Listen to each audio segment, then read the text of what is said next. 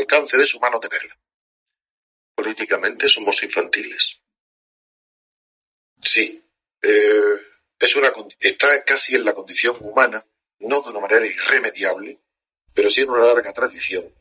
Y esto lo dicen, por ejemplo, un premio Nobel de Economía como Schumpeter, dice claramente que mientras que los hombres, las personas cuando actuamos en la esfera económica o en la esfera profesional, nos guiamos por normas de conducta más o menos racionales, pero siempre con un cálculo. En cambio, los hombres tan pronto y las mujeres tan pronto como entran en el mundo o en la esfera política, abandonan el razonamiento y actúan por sentimientos y pasiones con un nivel mental que nunca y jamás utilizarían en sus asuntos privados. Es decir, actúan como niños. La razón es que en la política se actúa gratuitamente. No hay que pagar los errores. No se pagan los errores. Em, ¿Cómo es la revolución que usted pregona, señor García Trevijano, entre los jóvenes universitarios? La libertad política. Eh, empezando porque los jóvenes universitarios tienen que rebelarse contra sus propios catedráticos, que en lugar de enseñarles la ciencia política, lo que hacen es propaganda, falsedad. El estudiante tiene que saber que le están mintiendo dentro de la cátedra, diciéndole que es libertad donde no hay libertad y que es democracia donde no hay democracia, donde no hay democracia. El régimen español no es una democracia formal ni burguesa. Es una oligarquía de partidos, donde cuatro señores mandan absolutamente. Y en el Parlamento a quien representa esa oligarquía. Pero en la universidad, que esto lo digan los partidos políticos es normal. E incluso que la prensa lo diga ya no es tan normal, pero se comprende. Pero dentro de la universidad, donde se va a estudiar la verdad y conocer la verdad, que los catedráticos estén enseñando esa gran mentira a los jóvenes, eso no hay derecho. Y yo pido a los jóvenes que se rebelen contra esos catedráticos, que impongan la enseñanza de la verdad. Si cada 30 años hay una revolución, como usted ha dicho hoy en su conferencia en la Universidad de Sevilla, y ya nos queda poco. Muy poco. Eh, hablo de revoluciones que cambian el panorama de la juventud, de los jóvenes. A la del 68, antes fue Sí, eh, cada dos generaciones culturales se produce una ruptura, no de padre a hijo, sino una ruptura, una ruptura ya de la cultura generacional. Y eso, según estos datos históricos, pues en el año 98 correspondería a una revolución, o una rebelión, o un cambio generacional que afectaría de modo decisivo a la política. Como las fechas no son exactas de un año, sino son dos generaciones, bien se puede producir este año o en el año 2000. ¿Se siente usted Rudy el Rojo? ojalá no. No me siento. En primer lugar, Rudy el Rojo era un estudiante muy aventajado, muy listo, pero tenía una formación muy parcial. Era, tenía una formación marxista y luego estaba influido muchísimo por la escuela de Frankfurt y afortunadamente yo creo que tengo una visión más amplia del mundo y de la vida. Le doy mucha más importancia a cuestiones que entonces se le daban menos y sobre todo lo que yo trato es de una eh, revolución política, la democracia política, es decir, una transformación pacífica de la actual oligarquía en una democracia. Pero no estoy hablando de las revoluciones sociales ni materiales, sino exclusivamente políticas. Pero lo que usted quiere es que los jóvenes le dé la patada al cantín. Absolutamente. es la Así es. Quiero que los jóvenes conquisten la libertad política. Em, ¿Es usted un hombre libre? ¿Se siente un hombre libre? Yo sí. Eh, me ha faltado decirlo hoy porque por la forma en que se ha desarrollado la presentación, la conferencia en la universidad, yo siempre improviso, no llevo nunca preparado, pero ya que usted me hace una pregunta tan concreta, le voy a decir por qué me siento libre. Yo pienso que la libertad de un hombre, un hombre puede ser libre en una dictadura. Basta que luche contra ella. Yo luché contra la dictadura. Fue libre bajo Franco. Un hombre puede ser libre en medio de una muchedumbre que no sea libre. Basta que sea capaz de enfrentarse con las modas, con las convenciones y con los tópicos para decirle a esa muchedumbre que no es libre. Y un hombre puede ser libre y sentirse libre siempre que esté dispuesto a decir la verdad, incluso contra la opinión de los que no, de los que no son libres. Bajo un régimen como aquel actual, que parece que son libertades. Yo me acerco y les digo en público, en la televisión, en la radio, en la prensa, con mis artículos, a los españoles que no son libres, aunque ellos se lo crean. Por eso yo soy libre. Em, el PSOE, señor García Trevijano, nunca ha sido de izquierda, nunca. Mm, desde después de Franco no. Desde que está gobernado por los jóvenes del sureste, nunca ha sido de izquierda. Em, ¿Por qué mienten? ¿Porque no creen en su verdad? Por una necesidad. Mm, no es que no crean en su verdad, no la tienen. No tienen ninguna verdad en la que creer. Mienten porque todo el sistema político descansa en una mentira. Y como es una mentira muy grande, muy grande, muy grande, la que fundamenta la transición española, para ocultar esa mentira tienen que mentir todos los días en todo lo pequeño, incluso en una rueda de prensa de Bellón. Pues, y además impulsa la economía. No solamente eso, lo ha dicho, sino que es una prueba de que el Estado funciona, de que la economía se reanima, de que da confianza a los inversores extranjeros y eso prueba cómo una persona inteligente deja de serlo tan pronto como abusa del poder. Pero ¿dónde están los impostores? En el poder. ¿Quiénes son los impostores? Eh, los jefes de partido. Todos los jefes de partido. ¿Pero qué creen? ¿Que somos tontos o es que somos tontos de verdad? No, no somos tontos. Eh, en primer lugar, nos desprecian porque no nos necesitan. Ellos se alimentan a sí mismos. Ellos saben que hacen las listas de partido y que el pueblo va a votar sea lo que sea. En realidad no lo necesitan. No piensan que somos tontos, pero sí piensan que somos interesados y cobardes como ellos. Lo que sí piensan es que tenemos mucho miedo, por eso no, no paran de alimentar el miedo de los españoles. Juegan con nuestras bajas pasiones para que sigamos apoyándolos. Ellos son los que cultivan el miedo. Pero de verdad Roland va a impulsar la economía por Dios.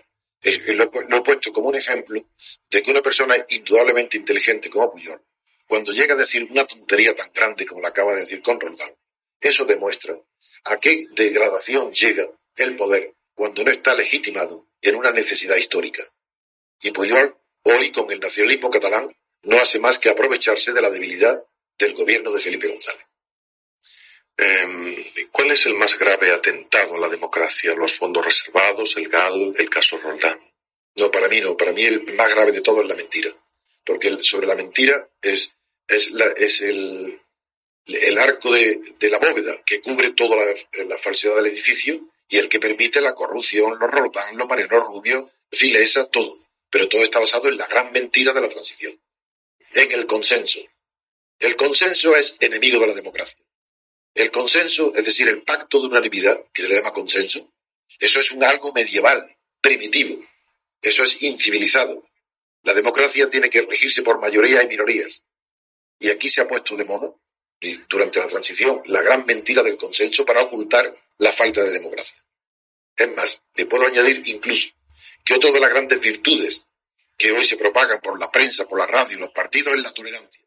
Pues bien, hay que decir de una vez por todas que la tolerancia no es una virtud democrática. La tolerancia es una virtud de la oligarquía, porque tienen que tolerarse uno a otro. Donde hay tolerancia hay un tolerante y un tolerado. Hay uno que desprecia a otro y le perdona la vida, porque no hay libertad política. la virtud de la democracia es el respeto, no la tolerancia. Eh, ¿es democrática la existencia de fondos reservados? En absoluto. Los fondos reservados y la razón de Estado son incompatibles con la democracia. ¿No hay democracia en España o no hay democracia en ningún lugar del mundo? Hay democracia en Estados Unidos, democracia política, aunque los gobiernos hagan políticas antidemocráticas. Eso es otra cuestión. En Europa hay democracia en el Reino Unido. Hay una casi democracia en Francia. En el resto de Europa no hay democracia. Lo que hay es el producto que montaron los americanos al final de la Guerra Mundial, que se llama Estado de partidos. Es una oligarquía y el resultado es lo que ha sucedido en Italia y lo que está sucediendo en España y lo que está sucediendo en Bélgica y en todos los demás países. Corrupción y mentira. Parece que los partidos políticos funcionan como empresas. Son empresas. Son empresas, pero no empresas populares, no empresas de los militantes.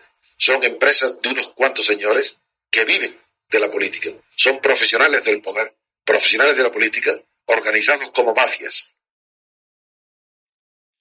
El que al parecer otras democracias europeas hayan recurrido a la guerra sucia para luchar contra el terrorismo legitima la presunta guerra sucia del Estado español contra ETA. Jamás. Ni el hecho de que jamás he escrito un artículo que ha reproducido, lo escribí en Mundo, lo ha reproducido ABC, sobre la razón de Estado y el sentido del Estado, y en ese artículo explicaba y decía que no hay un solo ejemplo en la historia, no de ahora, de Europa, sino desde la que conocemos, desde los griegos ahora, de no hay un solo ejemplo de razón de Estado que no haya sido una ocultación del crimen. Señor García Trevijano, vamos a continuar inmediatamente. En el periódico de mañana, en el que usted escribe El Mundo, en la portada dice Roldán se niega a declarar hasta que se aclare cuál es su situación legal. A partir de ahora, todas las declaraciones de Roldán están legitimadas por su derecho a la defensa. Él, él, tiene pleno derecho a utilizar todas las armas para defenderse. Y una de ellas es este lío que ha montado el gobierno español con el gobierno rosiano, de acuerdo con Roldán. Él mismo, Roldán, firma un pacto que le, que le ahora le permite hacer este tipo de defensa. Eso estaba preparado y previsto. Eso es normal. Eso no hay que criticar a Roldán. Pero es una carambola perfecta tener detenido a Roldán y que este no hable. Exactamente. Es donde está la mejor situación para el gobierno de Roldán es la que está ahora. Eh, es inmoral predicar el sosiego cuando se está continuamente violentando a la gente con escándalos cada vez más graves. Claro, ese fue otro artículo que escribí en Mundo, inspirándome un poco en un párrafo del filósofo inglés John Locke, que, que hablaba del sosiego en la caverna de Policemo, donde Ulises podía predicar a los compañeros suyos que mantuvieran el sosiego, mientras Polifemo iba devorándose uno a uno a los demás. Eh, no hay autoridad moral en España. En este momento, desde el punto de vista de las personas, eh, eh, habrá muchas personas que tienen autoridad moral en el terreno privado, pero en el terreno público, en el terreno institucional, no hay una sola institución, ni una sola persona que tenga autoridad moral. Pero la situación es más grave de lo que se dice. Muchísimo más. Es mucho más grave porque no se trata de que el Estado funcione, ahí no está la cuestión si lo que está en crisis no es el Estado, el Estado es la administración de las cuestiones públicas, el Estado son las fuerzas de seguridad, es la policía, son las sentencias de los jueces de primera instancia civiles, eso, eso no está en crisis. Lo que está en crisis es la constitución política del Estado, es decir, el régimen político. Ese está en crisis total, plena. Pero ¿dónde están los verdaderos focos democráticos en el país?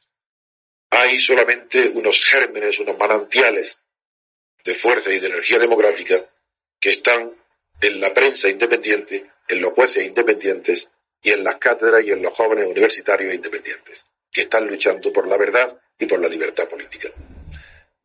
Eh, decir que el poder corrompe es una excusa. Mm, sí, claro, es una ideología, eh, porque es una obviedad el poder corrompe si no está bien constituido, pero si el poder está frenado por otro poder no corrompe, porque no puede corromperse porque no porque no quiera, sino porque no puede. Y toda la teoría política, desde Montesquieu y Locke y, y la Constitución de Estados Unidos hasta nuestros días, se sabe que el secreto de la democracia es poner límites al poder como otro poder. Y en España el poder que hay constituido no tiene límites algunos porque no está separado de otros poderes. Hay unidad de poder y separación de funciones, exactamente igual que con Franco. ¿Quién obligó a dimitir, señor García Trevijano, a Adolfo Suárez? Ah, ese es uno de los grandes incógnitas y misterios eh, que yo personalmente no perdono al señor Suárez. Porque si el señor Suárez dimite, está obligado a decirle a la opinión pública quién le obliga a dimitir y por qué dijo en la televisión que se iba para que las libertades no fueran un paréntesis entre dos dictaduras, como dijo literalmente o a una persona pública, un político que se va sin explicar esto, es una persona que no merece absolutamente la confianza de nadie. ¿Qué podemos hacer los ciudadanos para cambiar una situación que no nos gusta? En el, momento de las elecciones no votar. Es la única forma que el ciudadano tiene de decirle no a tanta mentira y tanta corrupción. No votar. Porque si no se vota se deslegitima a los partidos políticos, a los jefes políticos y al sistema. Y luego, la iniciativa popular en su momento adecuado, cuando la libertad de expresión eh, permita difundir lo que yo estoy diciendo aquí, pero de una manera pasiva, entonces acudir a la iniciativa popular para la reforma de la Constitución prevista en la propia Constitución, que hay que reformar tanto la ley electoral para suprimir el sistema proporcional de las listas, da igual que sean cerradas o abiertas, son exactamente igual de antidemocráticas, sustituir el sistema electoral por el sistema de elección mayoritaria a una sola persona, que se llama sistema uninominal, eligiendo diputados por distritos pequeños. Y por otra parte, hay que sustituir el régimen parlamentario, que ha fracasado antes del fascismo y después del fascismo, por el régimen presidencialista. Eh, ¿Qué opina, señor García Trevijano, de ese manifiesto que reclama un pacto entre el PSOE e Izquierda Unida? Eh, sospechoso porque llega demasiado tarde. Si eso se hubiese hecho eh, al principio, cuando el PSOE tenía la mayoría absoluta, cuando la perdió, para que el PSOE se uniera con Izquierda Unida en lugar de unirse con Puyol, todavía, aunque tampoco era, tampoco yo lo hubiera defendido, pero tendría una defensa, una apariencia. Hoy, en plena corrupción y con plenos crímenes del GAL promedio, toda propuesta que implique a la izquierda unirse con Felipe González es para desautorizar a la izquierda que no está pringada en la corrupción. Por tanto, esto es horrible. Es horrible que se proponga desde Izquierda Unida haya nadie que pretenda unirse con el gobierno de Felipe González. Eh, por cierto, señor García Trevijano, después de lo que le escucho, mm, por lo menos se va a casar menos mal la infanta. Eh, yo no sé lo que significa menos mal. Si, si, no sé si la frase quiere decir menos mal que se va a casar la infanta o la, la infanta se va a, casar menos mal. No sé lo que ha querido decir. Bueno, después de lo que hemos hablado, quiero decir, de una situación crispada, pues eso puede representar un despido. ¿Usted, ¿Usted no está invitado a la boda? No, no estoy invitado, pero yo me alegro muchísimo mucho y le deseo la mayor felicidad a la infanta eh, en su matrimonio y que sean muy felices y eso es un asunto privado que a mí no me incumbe. Sus ideas, señor García Trevijano, y su valentía, en fin, como las expone, le crean muchas enemistades y le cierran muchas puertas. Eso es obvio. Desafiar las costumbres, las modas, las tradiciones, las convicciones, ese es el precio que tiene que pagar un hombre que quiere ser libre. Pero usted no tiene nada contra los partidos políticos. Al contrario, defendí a los partidos políticos bajo el franquismo y volveré a defenderlos cuando su fracaso sea tan estrepitoso que se levanten voces poderosas, no fascistas, pero parecidas a, o a culpabilizar a los partidos políticos. Y volveré a defender a los partidos políticos. ¿Pero hay algún partido político en España que se acerque a su idea de lo que debería ser un partido político? Ninguno porque ninguno defiende la democracia. Izquierda Unida defiende la democracia social, pero participa y defiende la oligarquía o la oligocracia política, en lugar de la democracia política. Usted no vota, por tanto, ningún partido. No voto ningún partido. Solamente podía votar una sola vez en mi vida, cuando voté contra la OTAN. ¿Conseguiríamos algo si, si en unas elecciones como he dicho antes, dejáramos las urnas vacías? Tengo la absoluta certeza que en menos de 15 días, o no vacías, si se abstuvieran de votar eh, el 60% de los del cuerpo electoral, antes de un mes había una reforma constitucional democrática.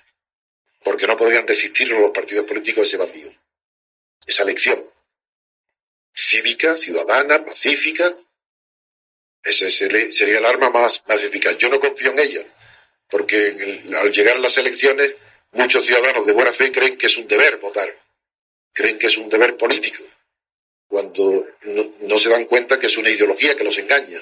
el, votar es un derecho político y no un deber cívico. Como es un derecho, no puede ser un deber. Y como es político, no puede ser cívico, porque cívico es lo que pertenece a la sociedad civil, no lo que pertenece al mundo de la política y las elecciones pertenecen al mundo de la política. existe el odio? Por la misma razón que existe el amor. Es necesario. Es un sentimiento humano básico, elemental. Porque hay competencia biológica, genética, por la supervivencia. Y eso se transforma eh, en los animales de una manera, en los seres humanos según el grado de cultura de otra, pero el odio es tan necesario para la conservación de la humanidad como el amor. Pero falta la pasión. En, la política hoy falta la pasión, porque no falta la pasión porque se ha perdido la esperanza en que la política puede ser una fuente de liberación personal. En cambio, ha aumentado, y de manera grotesca, la esperanza que que la política sea una fuente de colocación personal. Pero ¿cómo liberarnos? ¿Cuáles son nuestras cadenas? La fundamental es el temor, el miedo a peligros inexistentes, peligros irreales, porque el miedo es saludable cuando hay enfrente un peligro real. Nuestro organismo reacciona. Nos reacciona con cargas de adrenalina para defendernos, darnos más fuerza, potencia para huir, defendernos. Ese miedo es sano. Lo que es horrible, lo que es insano, es el miedo cuando no hay motivos de peligro. Porque es un miedo que paraliza sin ver el peligro. Y el miedo que nos transmite la clase política, bien antes al comunismo durante la Guerra Fría, ahora al fascismo, o al desorden, o a la desestabilización, palabras que, nadie entiende lo que significan, ese miedo produce una cobardía moral, aniquila la pasión, aniquila el deseo de ser libre. Y busca la esperanza de encontrar una seguridad en el primer tirano que lo ofrezca. Y hoy Felipe González está rozando, mejor que rozando, practicando la tiranía. Caminamos hacia el individualismo salvaje, todos contra todos y salves el que pueda. No lo creo. Eh, en muchos aspectos sí, pero yo fundamentalmente considero que la sociedad tiene mucho más aspectos gregarios que individuales. Hay más gregarismo en la política que individualismo. En el mundo económico sí, en el mundo económico hay una competencia individual y que la considero incluso sana, eso no, no es un problema. En el mercado es buena la competencia y el individualismo. Pero en la política el fenómeno es contrario. Hay individualismo y hay rivalidad por ocupar en los mandos políticos, en la ambición. Pero el pueblo, los votantes, en la oligarquía se comportan de un modo gregario. No hay individualismo en España, ojalá lo hubiera. Yo le digo república, ¿y usted qué me dice? Qué palabra más maravillosa y más hermosa. Eh, la república no solo significa el, el deseo de que los, el espacio público, las cuestiones públicas, los asuntos públicos sean eh, tratados en público y por todo el que quiera participar en ellos, que esa es la palabra república, sino que también indica una forma de gobierno, una forma de Estado, mejor que de gobierno, donde no hay privilegio, donde nadie tiene por su nacimiento una prioridad sobre nadie. Esa es la república.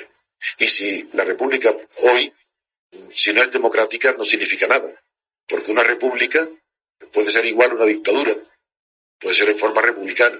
Y una monarquía como la inglesa puede tener un régimen casi democrático. Por eso ese no es el tema. El tema hoy de la república es que sea democrática. Y una república democrática, esa es la perfección. ¿Confundimos lo que es la Constitución y los derechos humanos? Claro, claro. Eso es, ese es el, el, pecado de Izquierda Unida. Eh, los derechos humanos son previos a toda constitución. No se puede aceptar que la constitución, a partir de una fecha dada, reconozca y legitime a los derechos eternos o los derechos permanentes del ser humano. Los derechos humanos fundamentan la Constitución, pero no son la Constitución.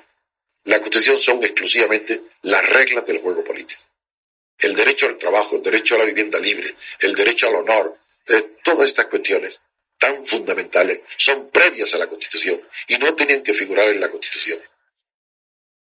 ¿Cuál ha sido su experiencia hoy en la Universidad de Sevilla, señor García Trevijano? Ha sido un poco diferente de otras universidades españolas. He notado el mismo respeto, la misma concentración, la misma atención, el mismo lleno y expectación en la en la audiencia, pero en cambio he notado menos pasión, menos calor. No, no hablo de los aplausos y de la y de la, el apoyo que me he sentido, me he sentido arropado y comprendido, pero no he visto el entusiasmo desbordante que he visto en otras eh, universidades españolas. ¿Y por qué? Ah, eso vosotros sevillanos sabréis mejor que yo por qué. Tal vez eh, porque no se ha desarrollado de una manera igual que como lo he hecho en otros sitios, porque la presentación de mi libro ha sido muy larga y demasiado técnica. Entonces me ha obligado a responder a, algunas cuestiones presentadas y no he podido entonces tal vez eh, empezar directamente comunicando con el público. No lo sé si ha sido un defecto de estructura de la conferencia o que hay una mayor frialdad en Sevilla, o tal vez por tener tan de cerca a los clanes, al clan sevillano que se apoderó del poder en el Estado, tal vez sean más escépticos, porque claro, no hay nadie mejor que los propios paisanos para conocer los defectos y los vicios de quienes no gobiernan. Los políticos suelen ir a verle. Ciertos políticos sí,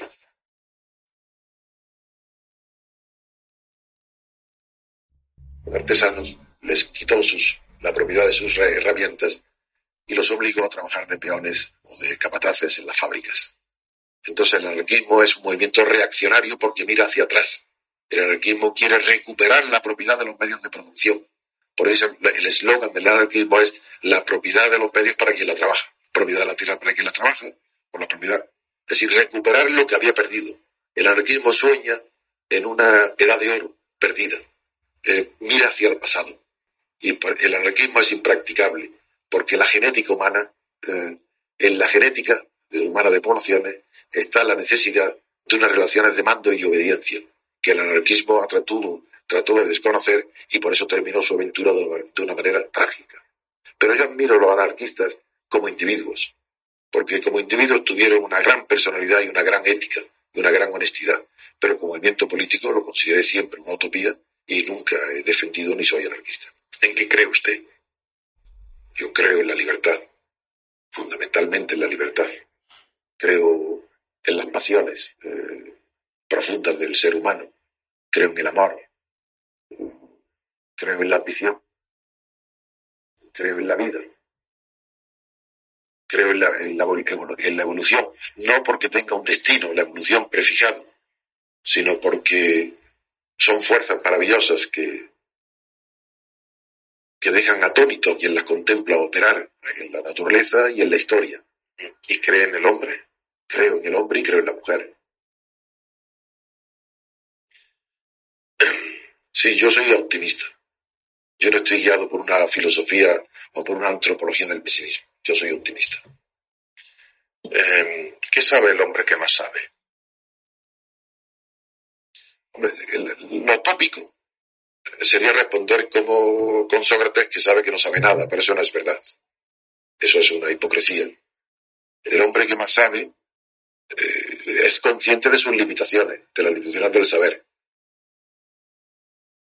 Pero sabe que la ciencia ha dado un paso de gigante en los últimos 100 años. Sabe que la técnica tiene un poder inmenso para hacer felices o desgraciados los hombres. Y sabe, el hombre que más sabe, sabe que el poder de la ciencia y de la técnica, como del dinero, está utilizado y manejado por las fuerzas que dominan los estados, es decir, por el poder político. Y sabe que eso no lo domina la sabiduría ni el conocimiento, que ya es saber bastante eso. El pueblo tiene muy mala memoria no quiere tener memoria, no quiere. Mm, la sucesión de noticias en los periódicos, la televisión, la manera de vivir al día, hace no que se olvide lo que pasó el día anterior, sino que lo que sucede hoy tapa, deja en silencio lo que sucedió ayer. Pero no es que no tenga, no es que no, no tenga memoria. Si hoy le contamos a los españoles que tienen cierta edad la realidad del franquismo y la realidad de la transición saben que es verdad. No se lo ha olvidado. Lo que es que no piensan en ello, no quieren saberlo. Eso es diferente. No querer saber es diferente de no tener memoria. Todo el mundo tiene memoria. Eso se llama miedo. Ah, eso sí. Miedo. Miedo al saber. Miedo a enfrentarse con la verdad. miedo a las propias responsabilidades. Pero el miedo es una cosa noble, lo he dicho antes. Lo que es innoble es la cobardía. Y entre el miedo y la cobardía hay una diferencia abismal. El miedo es una pasión animal, instintiva que tenemos todos y que es buena para la vida. Y la cobardía es un vicio del carácter. Señor García Trevijano, em, ya hemos dejado de ser la reserva espiritual de Occidente. Menos mal. Menos mal. Sí, ahora somos la reserva de los fondos reservados. Vivimos una época de paganismo, porque todo movimiento pagano lo sucede uno espiritual. Sí, sí. Bueno, antes la pregunta, ahora sí entiendo la pregunta que me hizo antes sobre los brujos, porque es la misma, dicha de otra forma, en otra vertiente del paganismo. El paganismo en el sentido de que nadie cree en nada, sí, pero paganismo en el sentido de que no se cree en, las religiones, no, porque hoy hay un aumento de las creencias religiosas. ¿Pero usted no cree que la corrupción forma parte de nuestras costumbres? No la formaba, pero ahora sí. Eh, pero como es muy reciente la costumbre, estamos a tiempo todavía de impedir que arraigue y se convierta ya en una forma de ser. ¿Compensa el conocimiento que nos dan los años con la pérdida de ilusiones, de sueños, de deseo, de aventura? Yo no lo sé, porque yo, tengo el mismo deseo y la misma ilusión y aventura que cuando tenía 18 años. Sí, lo mismo, yo no he cambiado nada. Yo tengo la misma energía, la misma ilusión, la misma vitalidad. Yo no noto absolutamente nada en las pasiones, el, el avance de la edad. La historia de su vida es la historia de una pasión. Sí, la libertad política. Es verdad. ¿Y no siente la vida como un soplo? No, porque sé que después de mí vendrán otros. Así una continuidad. La siento más bien como una antorcha que hay que mantener encendida. Y cuando yo acabe ya la cogerá otro. ¿No le gustaría vivir 300 años? A mí me encantaría. Sería maravilloso. Es fantástico. Poder llegar a conocer todas las obras grandes que producen los genios de la humanidad, las nuevas obras artísticas, seguir meditando, eso sería, impresionante. Hay poca inquietud intelectual. Ninguna. Yo en España veo poquísima, ni en la cátedra, ese, es el problema. Que eh, la gente se prepara, estudia para un empleo, para algo útil, pero ni, siquiera en la juventud encuentro el deseo desapasionado de descubrir la verdad, sin interés. Es decir, la pasión hay que ponerla, hay que tener interés apasionado en la libertad, pero en la búsqueda de la verdad tiene que ser desapasionada, tiene que ser desinteresada, aunque no sea útil. Te parece que no es útil. Pero hay que buscarla sin esperar la recompensa. Y eso sí es verdad que noto esa, esa, esa inquietud, no la veo. ¿No nos volvemos esclavos del tiempo cuando entramos en la madurez? tal vez, quizás, recordando ahora el pensamiento sobre el tiempo de Berson, es posible que a medida que avanzamos en edad, el tiempo se nos hace más corto. Nos parecen los días más rápidos, las horas más rápidas. Es verdad que eh, aumenta la conciencia de la cortedad del tiempo. Pero yo no he notado todavía, en mi experiencia personal, que me haya variado la intensidad en el tiempo. Yo el tiempo lo vivo con la misma intensidad ahora que cuando tenía 20 años pero tengo más conciencia de su cortedad. Su sentido del tiempo como andaluz es árabe. Tiempo al tiempo.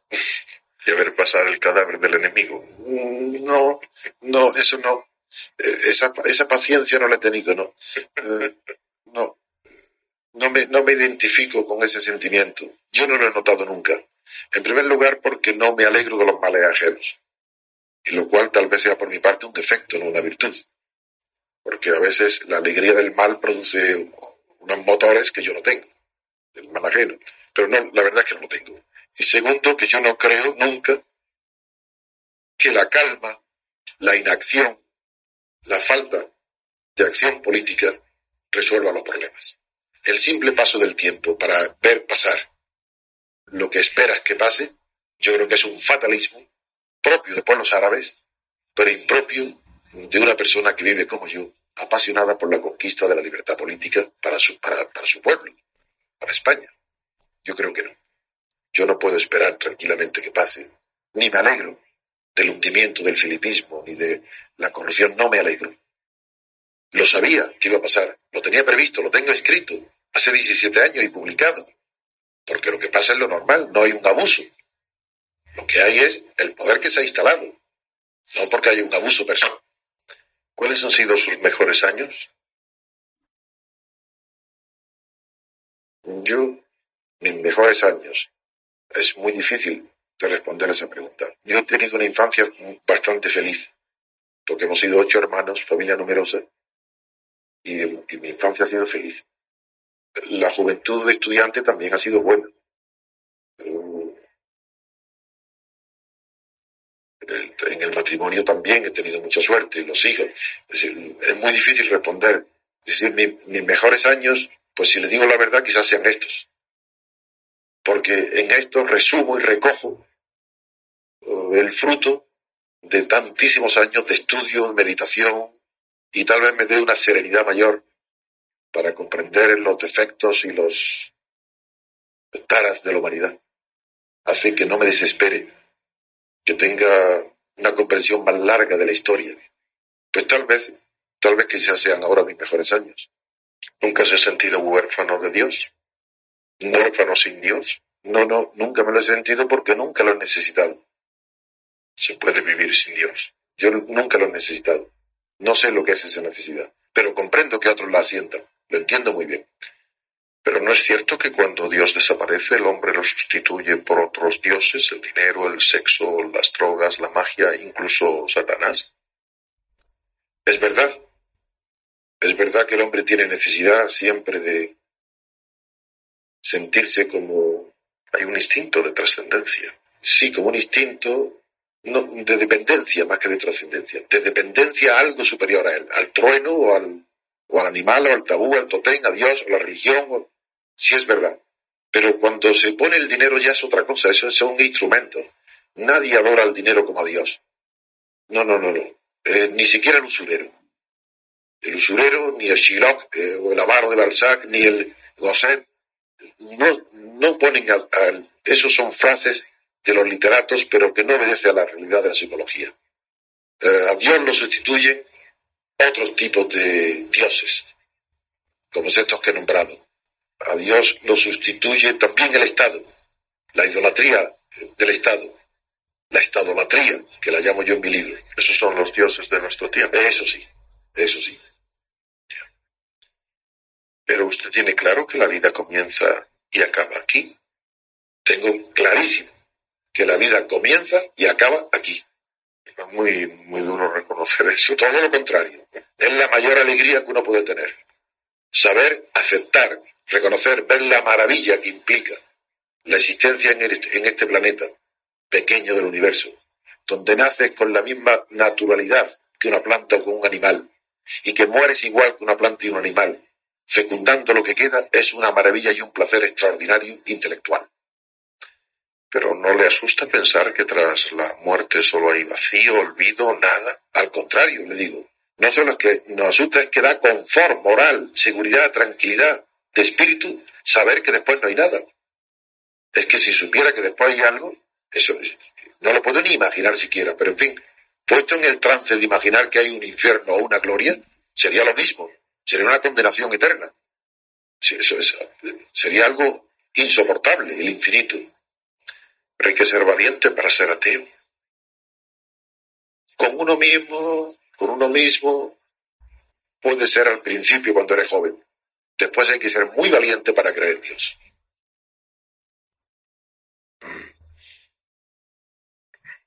Siempre he estado así, desde pequeño. Mm, no, yo nací en una familia católica, eh, hasta los 20 años, mm, mi evolución moral y espiritual eh, comenzó sí, 18, 19, 20 años y 21 desde entonces ya pienso así, sí. En una pintada leí, Dios ha muerto, Marx ha muerto y yo me estoy poniendo muy malito. Eso habría que felicitar al autor de esa pintada. Es una maravilla. El sentido del humor es esto. ¿Qué ha fracasado, la idea o la práctica? Ha fracasado la práctica, porque la idea siempre es posterior a la práctica. Y como la práctica es mala, las ideas que hay son malas. Las ideas que circulan son siempre las malas ideas de las prácticas malas vencedoras. Las ideas son siempre consecuencia de un hecho anterior.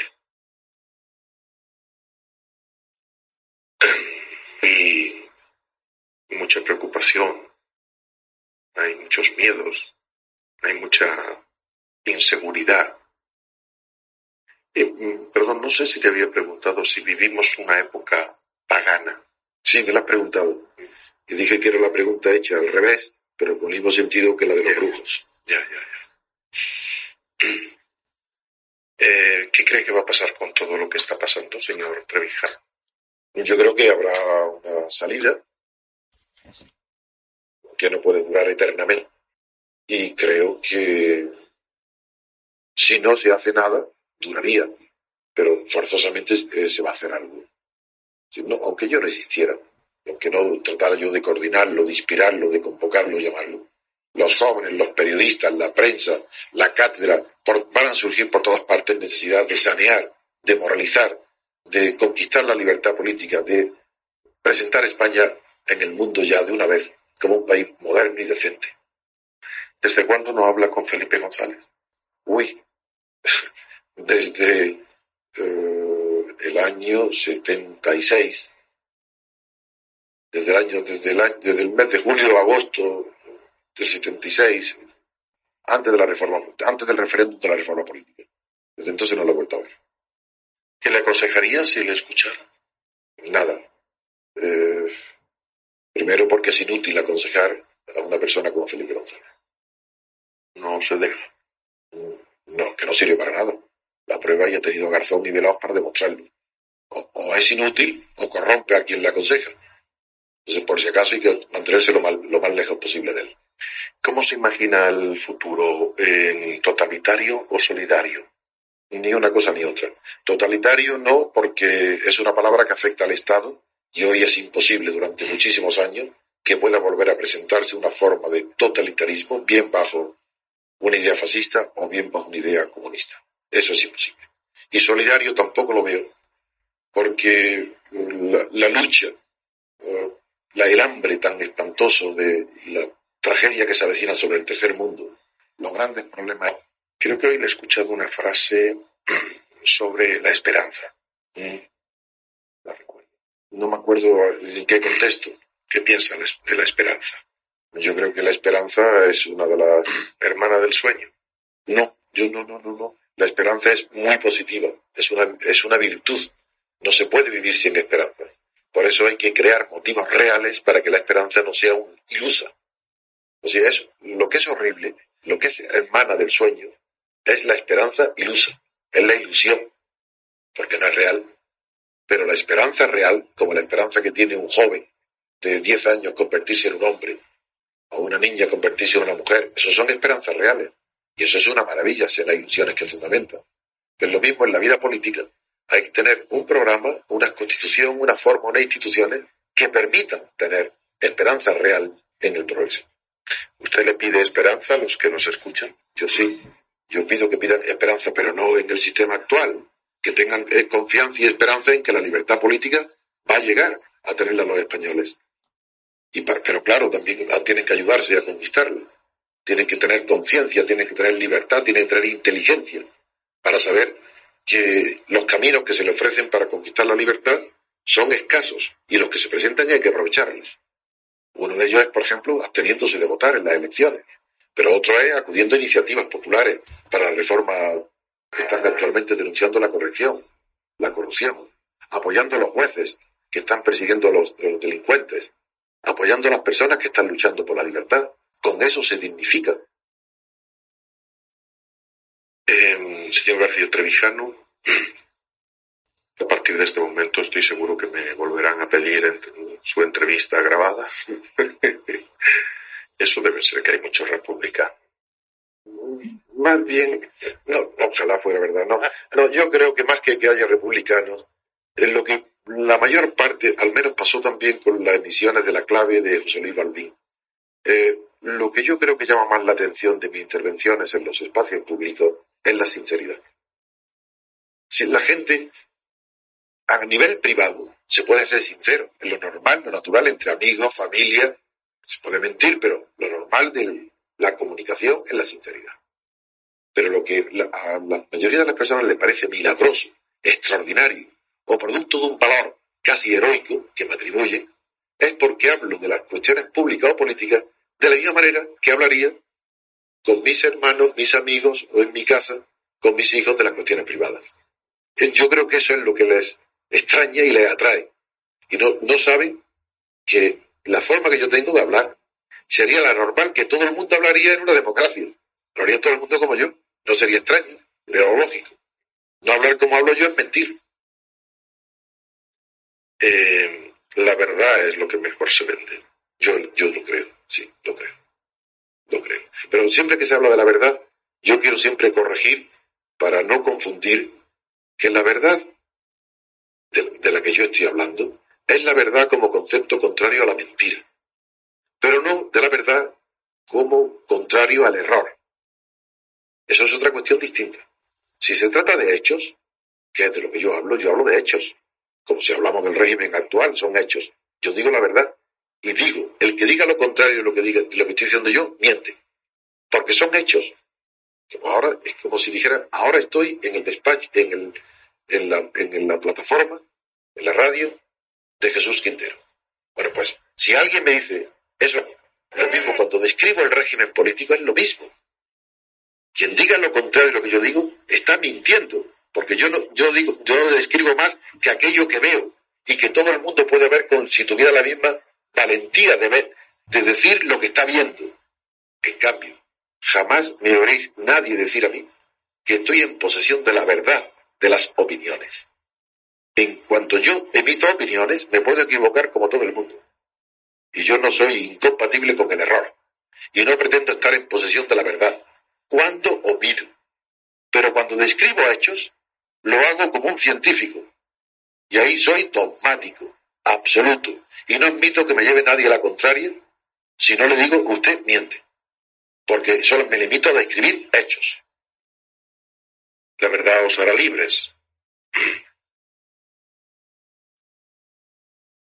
Esa frase es enigmática, porque no sé si se refiere a la verdad descriptiva de los hechos o a la verdad moral, a la verdad de opinión. Eh, como no especifica los dos, es peligrosa, es una frase peligrosa. Pero lo que sí sé es que la verdad, como contraria a la mentira, es lo único que hay revolucionario en la política. Pero ¿no será que el, líder surge porque le dice a la gente lo que la gente quiere escuchar. Yo creo que al contrario, ese es el demagogo. El demagogo exactamente lo usted lo acaba de definir.